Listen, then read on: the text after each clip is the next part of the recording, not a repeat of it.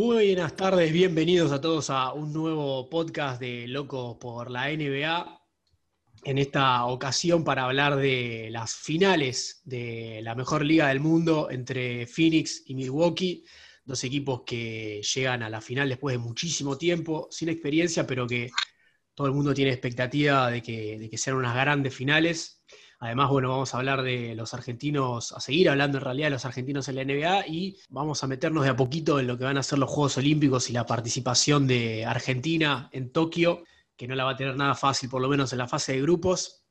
Y para eso nos va a estar acompañando Mauricio, que es eh, redactor de la, la, parte de deportes de Clarín, que tiene su propio libro sobre el gran capitán Luis Escola, que va a estar jugando sus últimos partidos con la selección allí en Tokio. Y bueno, él nos va, nos va a ayudar a, darnos su opinión y a desarrollar todos estos temas. Y como siempre, bueno, mi compañero Antonio Sánchez, quien me va a acompañar codo a codo. Hola, bueno, sí, contento de, empezar una nueva edición de nuestro podcast y bueno, un, invitado de lujo como Mauricio para que bueno, nos brinde toda su, experiencia y, y sus conocimientos sobre estos temas. Bueno, chicos, muchísimas gracias por la invitación a ambos, Rami y Tony. Un placer estar acá con ustedes. Bueno, eh, Mauricio, eh, la primera pregunta es acerca de lo más reciente, que son las, finales eh, de, la NBA entre Phoenix y Milwaukee que arrancan esta noche. ¿Cuáles son tus expectativas? ¿A quién ves como, como favorito? ¿Quién llega mejor? ¿Quién de las figuras de los dos equipos ves este, que, mejor se puede desenvolver. Ninguno tiene experiencia en, estas instancias. Cierto, sí, sí. Eh, y, más allá de eso, ¿no? Uno muchas veces puede pensar eh, que, la inexperiencia de, los planteles puede llevar, ¿no? A los nervios, a todo esto que, uno se imagina que puede eh, conspirar, ¿no? Contra el espectáculo, contra el juego. pero me parece que llegan dos grandes equipos muy aceitados, que saben perfectamente a lo que juegan, eh, y que llevan a cabo ¿no? los planes de, sus entrenadores de, forma magistral y que han sido los dos mejores, ¿no? Eh, siempre nos quedará pendiente el, que hubiera sido, sí, me parece, respecto a los Brooklyn Nets. Eh, no sé qué opinarán ustedes, pero bueno, a mí me quedó esa sensación, ¿no? De para mí eran los grandes candidatos si no se les empezaban a caer soldados por las lesiones. Pero bueno, teniendo en cuenta que eso sucedió y que les sucedió a todos los equipos en algún momento de, de la postemporada, eh, me parece que claramente llegaron los dos mejores y que son eh, los animadores de unas finales que realmente prometen mucho, ¿no?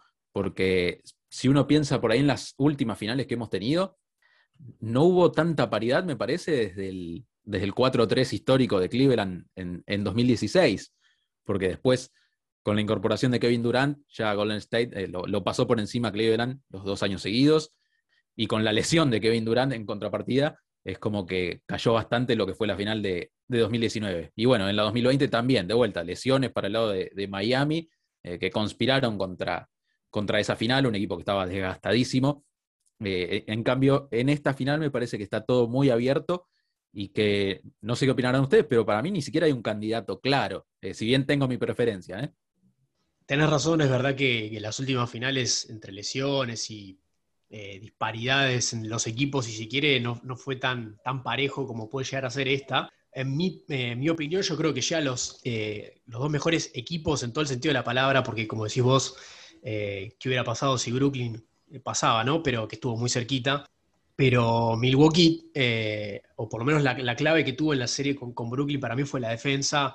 Tiene a un Holiday jugando en un nivel brillante, a PJ Tucker que lo defendió muy bien a Durant, a Yanis, que ya sabemos de lo que es capaz, pero yo creo que ya los dos mejores equipos, tanto defensivamente como, como ofensivamente, sacando por ahí, ahí sí a Brooklyn, que era el que más puntos metía y demás, eh, yo creo que desde la defensa va a ser sí un, partido parejo y, desde la concepción de, equipo de, ambos planteles. No sé qué, qué opinás. Sí, sí, ni hablar, ni hablar. Eh, tienen mucho talento individual y colectivo, ¿no? Eh, lo cual hace que, van a buscar anularse primero, me parece. Eh, aparte son súper parejos, si te pones a pensar, estamos hablando de dos de los mejores ataques, fueron quinto y sexto en, rating ofensivo. Y si bien las defensas por ahí en, lo numérico no te dicen mucho, porque fueron noveno y décimo, también están súper parejos, eh, ¿no? Noveno y décimo en, rating defensivo, eh, pero están súper parejos. Y, como vos decías, me parece que Milwaukee dio un salto de calidad ahí tremendo, sobre todo con el arribo de, de Holiday. y bueno, me parece que se va a terminar imponiendo, como siempre se dice, ¿no? Las defensas son las que ganan, las que ganan campeonatos. me parece que con tanto talento ofensivo que tenemos, Chris Paul, Devin Booker por un lado, Holiday, Chris Middleton, Antetokounmpo por el otro, el que encuentre mejor los ajustes a la hora de, tener al, rival, eh, me parece que va a tener una chance clara de, ser campeón. Decías que tenías un, favorito, eh, ¿te, lo, ¿te, lo, reservás? ¿Lo querés decir? No, no, no, no, no nada de reserva. Eh, mi, favorito es Phoenix. me parece que tiene un poco más de recurso en ataque, ¿no? Como para sobreponerse a esto que hablábamos recién de los ajustes. y al mismo tiempo, así como tiene más recursos en ataque, me parece que Milwaukee si bien tiene una muy buena eh, defensa, no tiene un entrenador, me parece que esté tan preparado para hacer algunos ajustes este, durante la, serie, eh, dependiendo de cómo se den las cosas. Eh, si los Suns comienzan en buena forma, no sé si Van Holzer es el técnico ideal, es un técnico bárbaro, ¿no? Ha sido entrenador del año, o sea, ha metido a los, a los Bucks en, en instancias decisivas de playoff y ahora los metió en la final, o sea, no vamos a decir que es un mal entrenador, ni mucho menos, pero bueno, también es cierto que hay entrenadores que tienen eh, la, no la sabiduría, sino esa lectura, ¿viste? Eh, de decir, bueno, yo puedo cambiar esto. Eh, Taron Loom me parece que lo hizo bárbaro durante todos los playoffs, porque en, todos los, en todas las series comenzó este, muy mal con los Clippers. fue elaborando una serie de ajustes, incluso contra Phoenix, aunque después termina perdiendo en, seis partidos, pero lo supo complicar a todos. Y todo lo que en algún momento lo tuvo en contra, estudió la manera y encontró la manera de, sobreponerse a eso. Eh, no sé si Van Holzer es esa clase de entrenador. Eh, y al mismo tiempo, me parece que Phoenix tiene un poquito más de recurso en la ofensiva, tiene un poquito más de profundidad en lo que es la anotación, ¿no? Eh, tiene en estos playoffs seis tipos en doble dígito Phoenix, contra Milwaukee que tiene cuatro hasta ahí por, por debajo de las patas, como se dice. si, si sacás lo que hacen Middleton, Holiday y Antetokounmpo, es como que le cuesta más. entonces, yo iría por ese lado. Eh, iría por el lado, si fuera Monty Williams, ¿no? Que debe saber un poco más que yo igualmente. Eh, pero bueno, pienso, ¿no? Cómo defender a, Milwaukee, sobre todo ante Tocompo. Eh, y se me ocurre, no sé, tal vez una zona, porque estamos hablando de que Milwaukee en la temporada fue el quinto mejor equipo que, que, tuvo mayor porcentaje de acierto de tres puntos, ¿no? Pero al mismo tiempo, sus tiradores son inconsistentes. Y no solo eso. estamos hablando de que su figura máxima eh, ni siquiera tiene el recurso del tiro, ni a media distancia hasta ahí con los ojos cerrados y de larga distancia ni hablar, ¿no? Fíjate, eh, Holiday, más allá de lo que les decía, ¿no? De que Milwaukee había sido el quinto mejor tirador de triples eh, en la fase regular. en los playoffs, Holiday está tirando de 3, 29%, ni siquiera llega al 30%, y Middleton está tirando 33% de, de triples. Entonces, yo lo que haría, me parece, es poner una zona que te cuide la pintura, que, evite que Antetokounmpo entre este, como un caballo, como es su costumbre, hasta abajo del aro, y al mismo tiempo dejarle la oportunidad a estos tiradores que, utilicen ese recurso. Después, obviamente, eh, han tenido partidos buenísimos los dos y en una buena noche, y si vos le das el, triple abierto, es posible que te lo ganen al partido. Pero bueno, me parece que puede pasar por ahí un poquito del secreto del éxito para, para Phoenix. Mauricio, mencionabas al comienzo de, tu respuesta anterior eh, la parte de las ofensivas. ¿Qué le brindó a tu criterio Chris Paul a este equipo de Phoenix en, su arribo? Mira, eh, por empezar, una experiencia que no es menor, eh, si bien van a ser las primeras finales de, su carrera, en ese sentido está igualado con el resto de los jugadores, salvo Crowder, que jugó las del año pasado, pero tiene muchísima experiencia, son 16 años jugando playoffs, acumulando frustraciones, ¿no? Dicen que eh, pocas cosas te enseñan más, ¿no? Que, la frustración, que el, llegar y no poder. Eh, entonces Chris Paul las vivió todas y me parece que ahí tiene un diferencial eh, importantísimo. y después, bueno, nada, le, cambió la cara a un equipo, viste, seguramente por ahí vieron la, estadística en algún momento que hablaba de cómo Chris Paul, a donde fue, ya sea Oklahoma, Houston, los últimos años por donde ha pasado, el equipo en su primera temporada, con su arribo, pasaba a convertirse en, un equipo eh, ganador, por así decirlo, después de, temporadas flojas. Eh, Phoenix no fue la excepción y, me parece que le da esto, ¿no? Es un tipo que, siendo un base clásico, yo siempre digo que es el, último base, tiene capacidad anotadora, tiene capacidad anotadora desde un lugar donde se usa poco, aunque en estos playoffs se vio bastante, ¿no? Esto de la media distancia. Más allá de las analíticas y todos que dicen cada vez que vale menos, eh, él lo explota como pocos. Eh, al mismo tiempo, ¿cómo lo, defendés? ¿no? ¿Cómo defendés ese pick and roll con, con DeAndre Ayton? Lo vas a apretar. Si le das la media distancia, si, si apostás al cambio, ¿no? Eh, como puede ser Brook López, por ejemplo, le, puede, llegar a, puede llegar a quedar emparejado con él. le da la distancia, si le da la distancia, en, la, en media te liquida Chris Paul. Si lo vas a apretar, es uno de los mejores pasadores de la liga y tiene esto, esto que yo les decía, ¿por qué hay eh, seis tipos en Phoenix que, anotan en doble dígito? Bueno, me parece que tiene mucho que ver con las facilidades que otorga Chris Paul. Si vos lo vas a marcar a Chris Paul, si lo vas a marcar a Booker, eh, el tipo te saca un conejo de la galera y te asiste a Bridges, que puede anotar, eh, te asiste a Crowder, que también puede anotar, le tira, se la deja servida a Ayton, Ayton no es un gran anotador, pero sí es muy eficiente. O sea, Ayton es, no erra demasiado. Entonces, eh, Chris Paul me parece que le dio eso al equipo, ¿no? Una, una versatilidad eh, que me parece que es la gran clave. Eh, Phoenix tiene tantos recursos y tantas variantes, me parece principalmente por lo que genera Paul. Mencionabas al comienzo de, la respuesta también un, dato interesante que, por ahí no lo habíamos tenido, creo, en cuenta. Salvo Jay Crowder, la mayoría, casi los dos planteles van a jugar por primera vez en, sus carreras finales de, de NBA. ¿Cómo repercute eso psicológicamente, teniendo en cuenta que son casi todos debutantes en finales? Y bueno, hay que ver, ¿no? Eh, hay que ver. Acá, eh, por ejemplo, eh, David Booker está jugando sus, primeros playoffs y siempre, viste, hablamos de esa instancia, de decir, bueno, el playoff es otra cosa, ¿eh? Y el tipo arrancó a jugar y parecía que no, viste, que los había jugado toda su vida. entonces, me parece que por ese lado, David Booker ha dado el, como el paso sin mayores inconvenientes. Las finales son otra cosa, pero para mí está en condiciones de, hacerlo, sobre todo porque el equipo está muy sólido. Eh, del lado de, Milwaukee me parece que hay, más experiencia, estamos hablando de tipos, a ver, eh, Tucker tiene 35 años, Brook López 32, eh, que es ahí un, recambio eventual, tiene 32 también, Holiday tiene 30, Middleton 29. Eh, Antetokounmpo con 26 y Portis con 25 son de los más jovencitos. Eh, entonces, y estamos hablando de que tienen experiencia eh, en playoff y también acumularon un par de frustraciones. Me parece que el que mejor maneje los nervios en ese sentido va a ser el que, el que salga también con chances de, ser ganador. ¿no? Son todo un cúmulo de cosas y de componentes, lo que veníamos hablando antes y este tema de la experiencia y del manejo de los nervios también. posiblemente les hubiera, no sé si les hubiera convenido eh, jugar en un formato como el del año pasado, ¿no? En la burbuja, en un estadio neutral, sin público.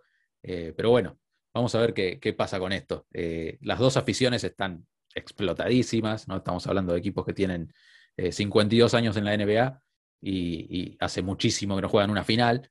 Entonces, va, va, a ser una cuestión de ver quién se adapta mejor también. Mauricio, ¿Puede ser que, Milwaukee tenga alguna diferencia en cuanto al, peso, al tamaño de los jugadores, a, los kilos, al físico? Eh, ¿Lo ves? Eh, ¿Ves alguna clave por ese lado? ¿O, Phoenix puede llegar a, emparejar eso? Y bueno, tiene que ver un poquito también, sí, con lo que hablábamos del tema de, la pintura y de, alejar a los backs, ¿no? De la pintura, porque ahí sí, este, si uno se imagina que de movida la, asignación de Antetokounmpo podría ser este Crowder, y uno dice ahí, Antetokounmpo podría sacarle ventaja este posteándose, que es algo que eh, si lo hace, no sé, contra Ayton no podría. Eh, a Ayton uno imagina que lo va a encarar más por velocidad y por explosión que, lo que podría hacer contra Crowder, que encima es bicho, ya ha defendido a tipos como LeBron James, eh, y me parece que esa va a ser una prueba determinante para Antetokounmpo. y, y, estoy muy pendiente de ver a quién le asigna, porque si decimos, por un lado, el tema de la protección de la pintura, es probable que eh, DeAndre Ayton se encargue de clavarse ahí, ¿no? De, frente al aro y tratar de que Antetokounmpo no llegue. Pero a mí me gustaría ver a, Crowder, ¿viste? Eh, comiéndole la cabeza a Antetokounmpo, eh, porque es, muy bicho Crowder, está, está hecho para ese tipo de cosas. Si no se le achicó a LeBron James, no se le va a achicar a Antetokounmpo, un tipo que eh, también ha estado señalado, ¿no? Por sus actuaciones en etapas decisivas. en esta temporada, en esta postemporada, medio que ha dado un poco por tierra con eso porque ha dado el presente, eh, pero siempre, viste, en algún momento, yo siempre digo un poco en broma, un poco en serio, que si la última pelota de tu equipo eh, no la tomas vos, como es el caso de, los Bucks, que suelen apoyarse en, Middleton en esos momentos. Eh, bueno, a mí me gustaría ver un Antetokounmpo más decisivo en los momentos, en los clutch, ¿no? Pero bueno, nada, es la personalidad del tipo quizás, es la imposibilidad también de tener un tiro exterior. entonces, Middleton tiene muchas más herramientas. Si vos ves la carta de, tiro de Middleton, es verde por todos lados. El tipo no, no tiene un rojo casi en ningún lugar. entonces, me parece que la, clave también va a estar por ahí. Eh, además del tema del tamaño, si bien Crowder lo puede padecer un poquito, me parece que el, laburarle la cabeza va a estar más que listo para hacer eso. Eh, bueno, hablando de, los primeros playoffs y de, experiencia, te llevo ya al terreno de, los argentinos, sobre todo el caso de, Campaso, que bueno, además de, jugar su primera temporada, jugó sus primeros playoffs y de hecho lo tuvo con bastante más protagonismo del que uno hubiera imaginado, incluso él, eh, por la lesión de, Jamal Murray. Eh, ¿Cómo lo viste este, cómo, y cómo lo ves de cara a la temporada que viene? ¿Qué pensás que, aprendió, que logró incorporar? Eh, y me parece que lo, primero y principal que aprendió el tipo apenas llegó fue a jugar de otra cosa, si se quiere. el tipo había sido amo y señor ¿no? en cada uno de los equipos donde había estado, en Peñarol, en Murcia, eh, en, su última etapa en, el Real Madrid. Eh, entonces, me parece que, viste, la, NBA lo que te hace es eso. Cuando venís de afuera, ¿no? Es como que te baja la tierra, te dice, acá no sos nadie, entre comillas. Eh, en no lo conocía nadie, con suerte lo conocía el entrenador y algún compañero, Jokic por ahí del Mundial, pero el resto, el resto era nadie, se tenía que, ganar su nombre. Y, y, se lo ganó y muy rápido, me parece. Eh, siempre hablan, ¿no? Los, los que lo conocen. Eh, hace poquito le entrevisté a Selem Zafar y él decía, ¿no? uno siempre espera que Facundo por ahí dice, bueno, no, acá por ahí le cuesta un poco más y el tipo va y te rompe esa barrera. Eh, y fue lo que hizo. se la bancó, él sabía también. O sea, estamos hablando de un tipo que resignó, que casi está jugando gratis en Denver, ¿no? Por este tema de la cláusula que tuvo que pagarle al, al Real Madrid. Está jugando casi gratis para cumplir su sueño. Entonces no, se iba a dejar llevar puesto ¿no? por cualquier situación. Él ya sabía que iba eh, a sumar de movida. La primera temporada es, durísima para todos. Y lo que tiene el tipo es eso, una cabeza, ¿viste? Eh, de una mentalidad de hierro. Y, con la preparación que él fue, que ya sabía que iba a tener un rol determinado, eh, se pudo adaptar muy bien. incluso cuando nosotros veíamos, ¿viste? Que, y, muchos lo puteaban a, a Malón porque lo ponía ahí en el rincón a tirar un triple. Pero bueno, al mismo tiempo me parece que también tuvo que ver eso, o sea, también fue una decisión de Malone de decir, mira, venía a conocer el juego y, porque Malone sabe un poquito más que nosotros, ¿no? Y que la gente que lo putea en Twitter. y me parece que también tenía que ver con eso. Vení, quédate en el rinconcito, mira cómo se juega, eh, aprende los detalles y cuando llegó la hora de que, de que tuviera que confiar en él, eh, lo hizo, porque mal que mal, uno dice, no, bueno, se lesionó Murra y no le quedó eh, opción. Sí, opción tenía, o sea, podía poner a Morri, podía digo, en la NBA de hoy sube la pelota a cualquiera, podía poner a cualquiera de sus perimetrales y, hasta no perimetrales también eh, a subir la pelota y el tipo confió en Campazo, entonces no es ningún tonto, sabía lo que tenía para darle Campazo y, Facundo respondió en, gran manera, me parece. Y, respecto a lo que me decías, a lo que me preguntabas de, para el año que viene, este, ¿qué, ¿cómo lo veo? Lo veo bien, eh, se va a tener que readaptar, ¿no? Uno piensa eh, ante la eventual vuelta de Jamal Murray en algún momento, a ver cómo se adapta a eso. Eh, a mí me encantaría, por ejemplo, ver una, un perímetro de, los Nuggets con Campazo de, base y Murray de escolta, porque Murray encima tiene tiro exterior, eh, es bueno eh, en ese sentido, me parece que es un gran, es una gran, sería una gran dupla. Pero bueno, vamos a ver qué determina Malone, ¿no? Pero el tipo ya se acostumbró, se tuvo que acostumbrar rápido también a los, a los palazos, ¿no? Con esto de la lesión de Murray, y, respondió. Entonces me parece que, que lo que viene eh, de acá para arriba, ¿no? A seguir construyendo eh, hacia adelante y, lo veo muy bien parado Facundo. Mauricio, ¿cómo viste a, Gabriel Deck, que fue el otro argentino que, bueno, no tuvo mucho, tuvo un puñado de partidos? ¿Cómo viste sus primeros partidos en la NBA y por ahí qué esperás de, Luca Vildosa? Para, ¿Qué le puede brindar Luca Vildosa a, los Knicks? Eh, y mira, Gaby Deck, me acuerdo una vez dije que era algo así, me imagino que lo conocen a, Luquita Rodríguez y que está de moda, ¿no? Ahora con, con esto de Ankara Messi y toda esta cuestión, ¿no? Eh, Y, Luquita tiene la teoría esta de los colombianos, que dice que juegan sin contexto. y yo siempre pienso que Gaby es un poco colombiano en el buen sentido, ¿viste? La teoría, digo, la teoría de los colombianos dice que pueden hacer una maravilla en el momento más determinante, como pueden hacer una burrada en el momento más importante también. Bueno, eh, para mí Gaby nuclea todo lo bueno de la teoría esta de los colombianos, porque el tipo te juega sin contexto, o sea, el tipo entró a un parque de la NBA y no le importa absolutamente nada, le da exactamente lo mismo, en el buen sentido, eh, porque va a competir y si adelante se le para a LeBron James lo va a encarar, no le importa eh, quién es. entonces eso le, ayudó muchísimo, cayó en un lugar buenísimo porque no, no tenía ninguna presión, uno dice, bueno, era, ¿qué podía ser complicado de Oklahoma? Ahí la, anarquía total, ¿no? Este, un grupo de 10 ñatos este, tratando de ganarse algún contrato a futuro eh, y, que no se pasen la pelota entre sí. Pero no, nada que ver. E incluso por momentos, eh, aunque jugaba mal el equipo, ¿no? Obviamente, eh, encontré como una, una intención, ¿viste? De, pasarse la pelota, de, no egoísmo. Y, y Deck me parece que eso lo mostró también porque el tipo asistió, metió un par de, pasecitos ahí que, incluso se metieron en los highlights. Eh, y entonces la verdad que lo veo súper bien este, parado en ese equipo. Él, tiene tres años más de contrato no garantizados, pero me parece que lo que demostró eh, claramente le, va a generar eh, ganárselo, que se lo garanticen. Y me preguntabas por Vildosa. y Vildosa también cayó en un lugar que, bueno, no, obviamente no le permitió competir en ese momento, pero también, viste, siempre hablamos de los Knicks, ¿no? Como los, eh, los burros de la gerencia, de la gestión, siempre hacen alguna que nos hace decir, ¿por qué hicieron esto? Por favor. Pero me parece que con Vildosa hicieron una gran movida, porque Vildosa acaparaba la atención de varios y iba a haber eh, más de una franquicia interesada en el tipo, eh, y los Knicks se lo aseguraron trayéndolo ahora, anticipándose a la jugada, ¿no? En ese sentido me parece que le hicieron muy bien. Y, bueno, vamos a ver qué pasa, porque es un equipo también que, así como en este momento no tenía eh, la, disponibilidad como para que el tipo llegara y, se pusiera a jugar, eh, también a Rose eh, se le termina el contrato, a Antiliquina también, que el único perimetral, los únicos perimetrales que tienen por ahí con contrato son RJ Barrett y, y Quickly. Quickly es una de mis debilidades. Pero bueno, ninguno de los dos base puro.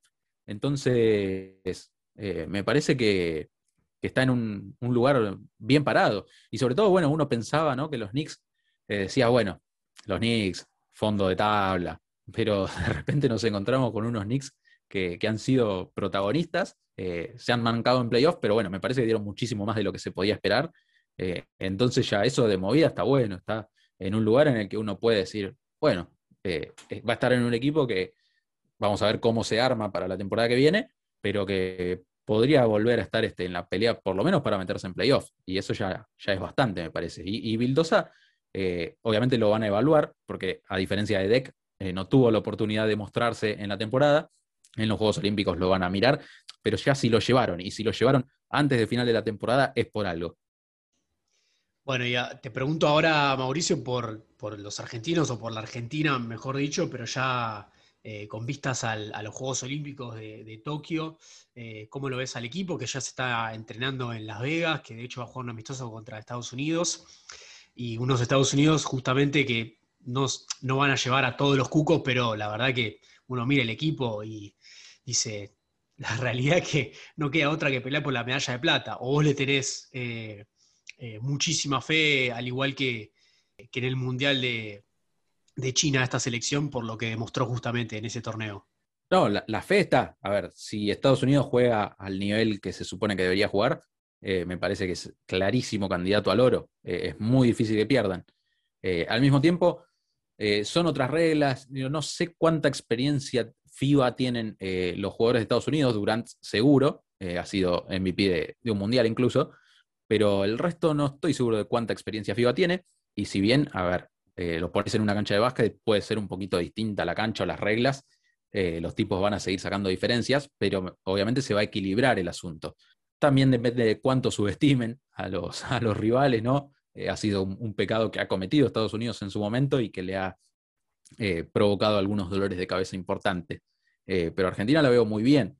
Me, me, encanta que nos crucemos con Luka Doncic, es un grupo durísimo y que va a hacer que el equipo esté muy metido de entrada.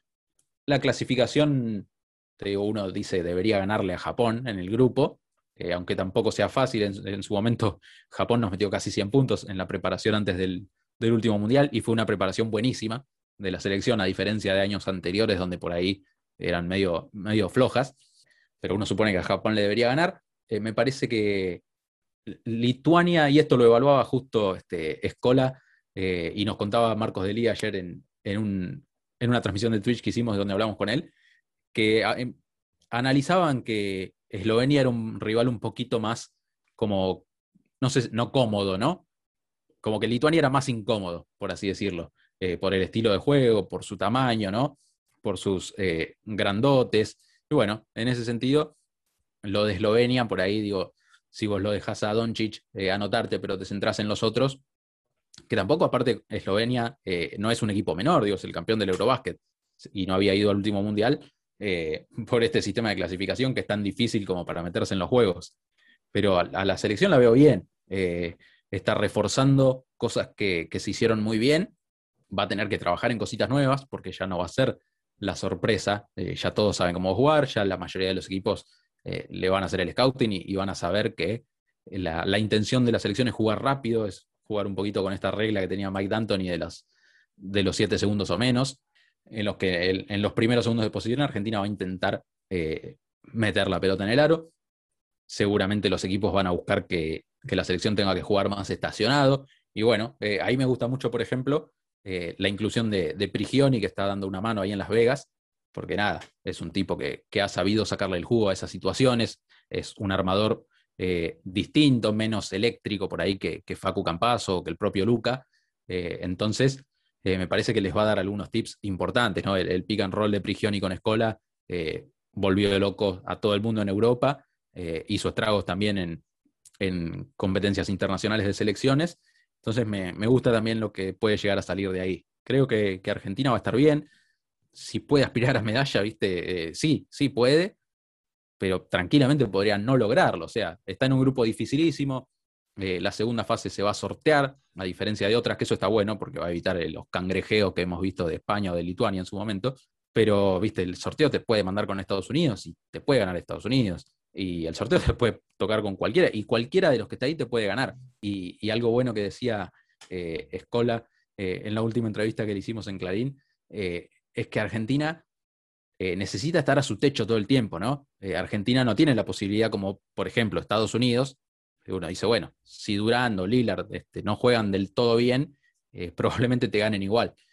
Argentina, si no juega bien, eh, va a perder. De hecho, en la final del Mundial con España le pasó eso. Escola tiró uno de 8, creo, uno de 10, no me acuerdo, eh, pero anduvo por ahí, se anotó un tiro de campo solamente, eh, y obviamente perdió, porque no estuvo al máximo nivel que podía dar. Y cuando juega al máximo, como fue contra Francia o contra Serbia, le puede ganar a cualquiera. Así que vamos a ver, las expectativas son buenas. Bueno, y, sacando a los ya ¿no? conocidos o a los que uno más espera, caso Campazo, Escola, Vildosa, Deck, a quién ves del plantel como que puede dar un paso adelante, como que puede ser la revelación del equipo. Todavía no tenemos definidos los cortes, ¿no? Pero uno supone que Olmaro va a estar eh, y me parece que puede aportar mucho. Eh, ¿viste? Es, ese combo ese 1-2 súper atlético, algo que nosotros, ¿viste? No, no estamos tan acostumbrados. Mismo Facu vos ahora lo ves y estás armadísimo, otra de las cosas que le, que le dio la temporada de NBA, ¿no? Pero nuestros físicos suelen ser más del, estilo, del estilo Facu, del estilo La Provítola, eh, del estilo Brusino.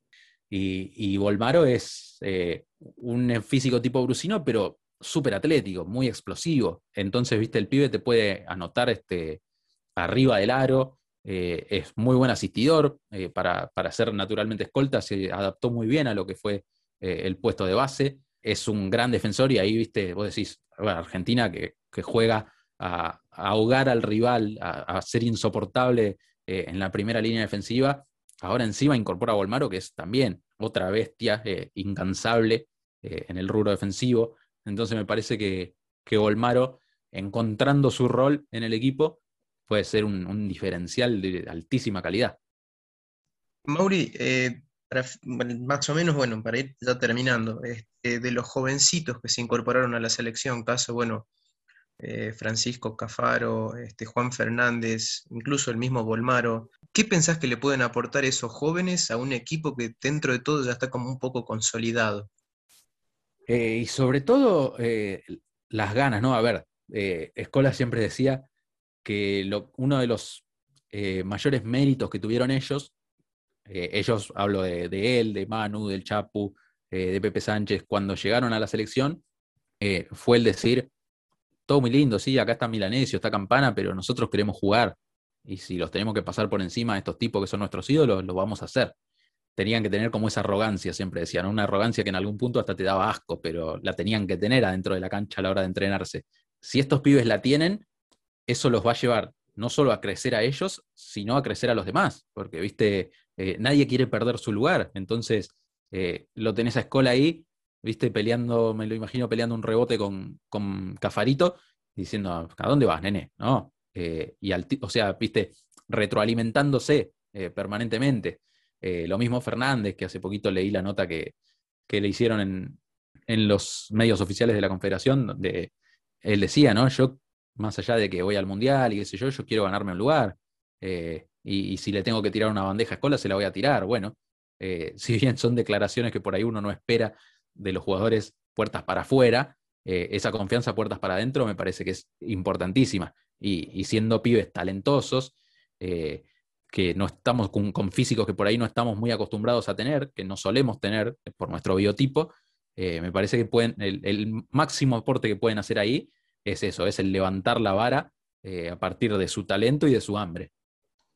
Mauricio, hablamos mucho de, escuela, ¿no? Este, obviamente, al tocar el tema de, la selección y de los Juegos Olímpicos, eh, contanos un poquito de, tu libro, ¿no? De, Escola, El Abanderado, ¿qué, te llevó a escribir sobre él? Eh, ¿Qué nos puedes adelantar sin eh, spoilear, si se quiere, el libro para el que lo quiera, lo quiera comprar y lo quiera leer? bueno, mira, me parece que lo, lo más valioso que tiene es que yo no cuento cosas, sino que las cuentan los tipos que lo conocieron. Eh, uno puede tener mayor, menor diálogo con, con un protagonista del deporte, eh, pero nunca lo llega a conocer eh, de la manera que lo conocen sus entrenadores, sus compañeros y mucho menos, obvio, sus amigos y familia. Entonces, me parece que el mayor valor del, libro pasa por ahí, por los casi 70 entrevistados que, que, fui consiguiendo a lo largo de casi tres años y que ellos ayudan a entender por qué el tipo es así, ¿viste? Eh, tenés capítulos muy puntuales donde uno, por ejemplo, habla de la preparación eh, y de la obsesión que tiene el tipo eh, por, el entrenamiento, por la preparación, como, no sé, cuando, viste, hoy tenés aplicaciones en el celular que te monitorean el, sueño, por ejemplo. Bueno, hace 12 años, cuando esto no existía, eh, el tipo era capaz de comprarse una banda para la cabeza que tenía sensores y qué sé yo, y dormir con eso enchufado en, el marulo para que le monitoreara el sueño y, ver cómo podía mejorar. El tipo, eh, bueno, se viralizó en su momento eh, algún videito de él entrenando en el campo, donde tiene, se construyó una cancha. E, el campo ese también tiene que ver con la alimentación. El tipo ahí este, hace una cría orgánica, ¿viste? De, eh, tanto de agricultura como de ganadería, eh, y que tiene que ver mucho con su alimentación. Ha cambiado un montón de cosas, qué sé yo, eh, estamos hablando de que a la hora de tirar triples, por ejemplo, hoy a Escola vos lo tenés como, no es una amenaza de triple, pero sabés que te puede jugar un pick and pop y tirarte de tres, y, y, con buenos porcentajes. estuvo fácil entrenándolo cinco años hasta que salió a la luz. o sea, mucho antes de, que explotaran en la NBA Golden State, los Rockets y todo esto de las analíticas y tirar de tres y tirar de tres, el tipo ya lo entrenaba porque en Estados Unidos ya se hablaba de esto. Viste, y una vuelta el padre, por ejemplo, cuenta en el libro que lo, fue a acompañar a entrenarse y él le pasaba la pelota y el tipo tiraba de tres. Y dice, ¿qué haces tirando de tres? Estamos hablando de 2011, por ahí. O sea, faltaban cuatro o cinco años para la explosión del triple como herramienta. Y el tipo le dijo, pa, eh, el que no tire triples eh, no va a jugar más al básquet en un par de años. ¿Viste? Una mente eh, totalmente avanzada. Tenemos capítulos que cuentan cómo lo moldeó su paso por España, eh, cómo lo moldeó su paso por Gijón, donde jugó en el, en el ascenso y donde jugó por eh, la permanencia también cuando tenía 18, 19 años. Tenemos un capítulo de, del, que es El Abanderado, se llama así el capítulo, que es el último donde hablan eh, muchísimos deportistas ajenos a Luis, algunos que lo conocieron, otros que le han dicho hola y chau, y otros que nunca lo, conocieron y que indican por qué, ¿viste? por qué el tipo es un abanderado del deporte argentino te hablo de testimonios como los de Manu Ginóbili, Gaby Sabatini, eh, Luciana Aymar, eh, La Peque Pareto, viste, vos decís tipos muy determinantes, y bueno, eh, es el mismísimo Manu quien dice en el libro que Luis es el basquetbolista más importante en la historia de la Argentina. que lo diga él, me parece, viste, por eso te decía, no, no tiene nada que ver lo que yo pueda opinar o lo que yo pueda escribir, sino lo que dice esta clase de gente, como Ginobili. Así que bueno, un poquito esa es la búsqueda del libro para comprender mejor quién es Luis Escola y por qué llegó a donde llegó.